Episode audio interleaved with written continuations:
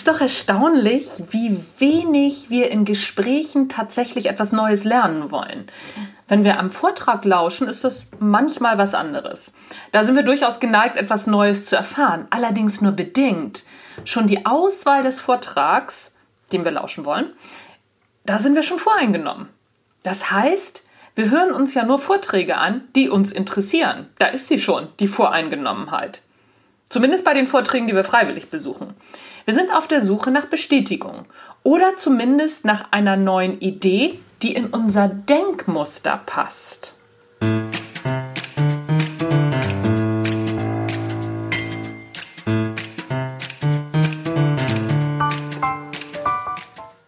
Hallo und herzlich willkommen beim Natch Leadership Podcast.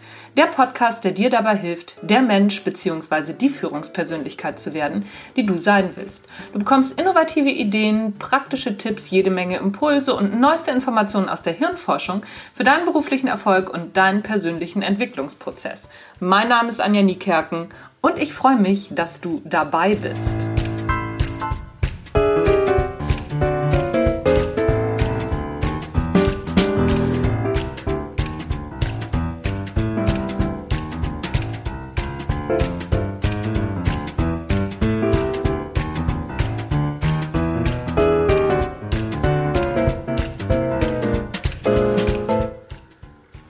Zuhören mit Entdeckergeist. Wie Kolumbus beim Zuhören hilft und was uns davon abhält. Ja, im Unternehmenskontext sieht es häufig anders aus mit dem Zuhören. Da müssen wir uns schon mal Vorträge und Präsentationen anhören, deren Inhalt wir jetzt mal nicht so 100% zustimmen. Was dann in unseren Gedanken passiert, ist bemerkenswert. In dem Moment, in dem eine Aussage getätigt wird, der wir nicht zustimmen, da sind wir sofort dagegen. Das ist aber noch nicht das Bemerkenswerte. Bemerkenswert ist, dass wir genau in diesem Moment nicht mehr unvoreingenommen und interessiert zuhören können. Egal für wie unvoreingenommen wir uns halten. Ab jetzt sind wir im Geiste nur noch damit beschäftigt, Gegenargumente und Fehler in der Argumentation zu finden, um die eigene Ansicht zu schützen. Mit Zuhören hat das nichts mehr zu tun. In dem Moment setzt bei uns die sogenannte Urteilsheuristik ein.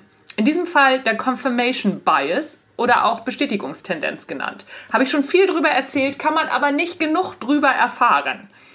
Wir suchen in dem Moment nur nach Informationen, die unsere Meinung bestätigen. Übrigens ist das keine psychologische Störung, sondern vollkommen normaler Vorgang.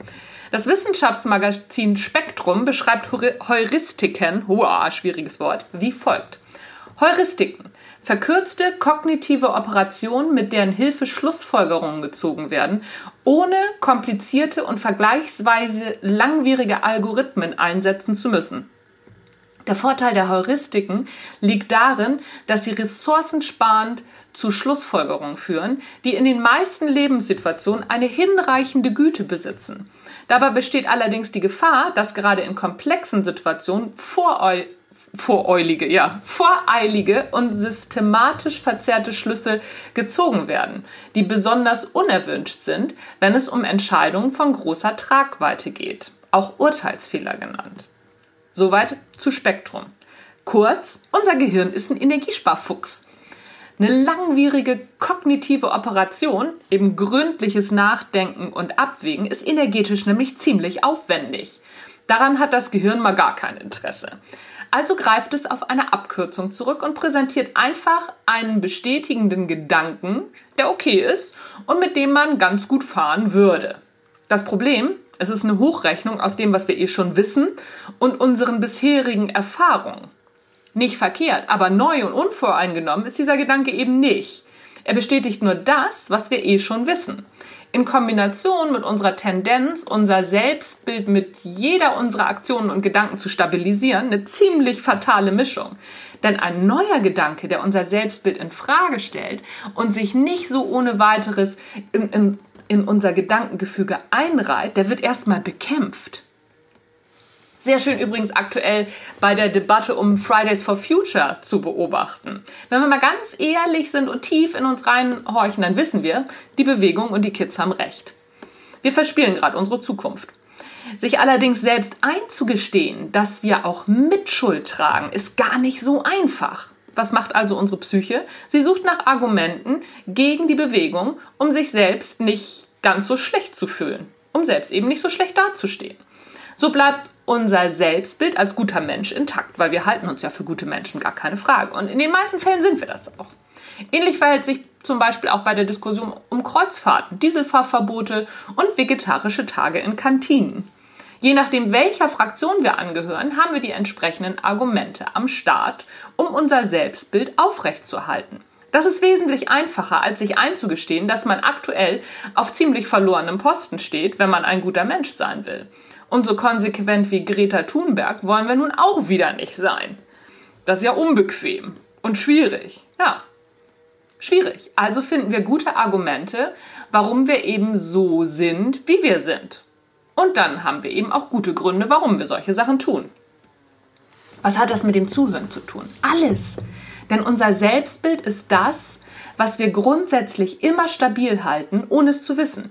Niemand hat uns so viel Souveränität beigebracht, dass wir sagen können, ja stimmt, so weit bin ich noch nicht, aber ich bewundere die Konsequenz der anderen. Oder das kann ich mir aktuell noch nicht vorstellen. Was ich mir vorstellen kann, ist so schwierig, dass es in meinen Augen erstmal nicht funktioniert. Das wären die richtigen Ansätze, das wären die richtigen Sätze und Denkansätze, um offen für Neues zu sein.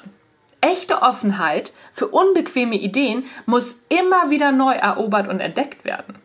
Als Kolumbus die Idee für den Seeweg nach Indien hatte, hat man ihm auch nicht die Bude eingerannt und ihn zu seiner tollen Idee beglückwünscht. Im Gegenteil, ihm wurde bescheinigt, dass er einen Knall hat. Und das war's dann auch schon fast. Entdeckerfreude sieht anders aus.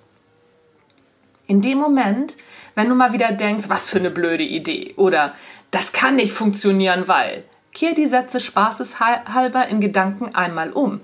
Denke, das ist eine gute Idee, weil. Suche nach Argumenten dafür, wenn du dagegen bist. So schaffst du beim Zuhören einen echten Perspektivwechsel und schaffst neue Offenheit.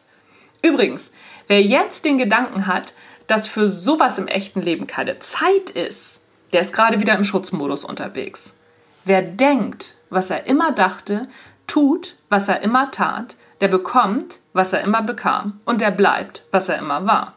Wer aber werden will, was er nie war, der muss bekommen, was er nie bekam, weil er tut, was er nie tat, weil er denkt, was er nie dachte.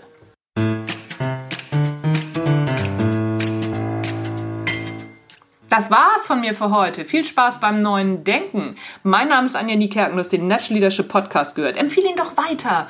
Über iTunes, über Facebook, über ach, was weiß ich, wo man das alles weiterempfehlen kann. Ich freue mich über jeden neuen Hörer und neue Denkmuster. That's it, folks. Bis zum nächsten Mal. Tschüss, bis dann.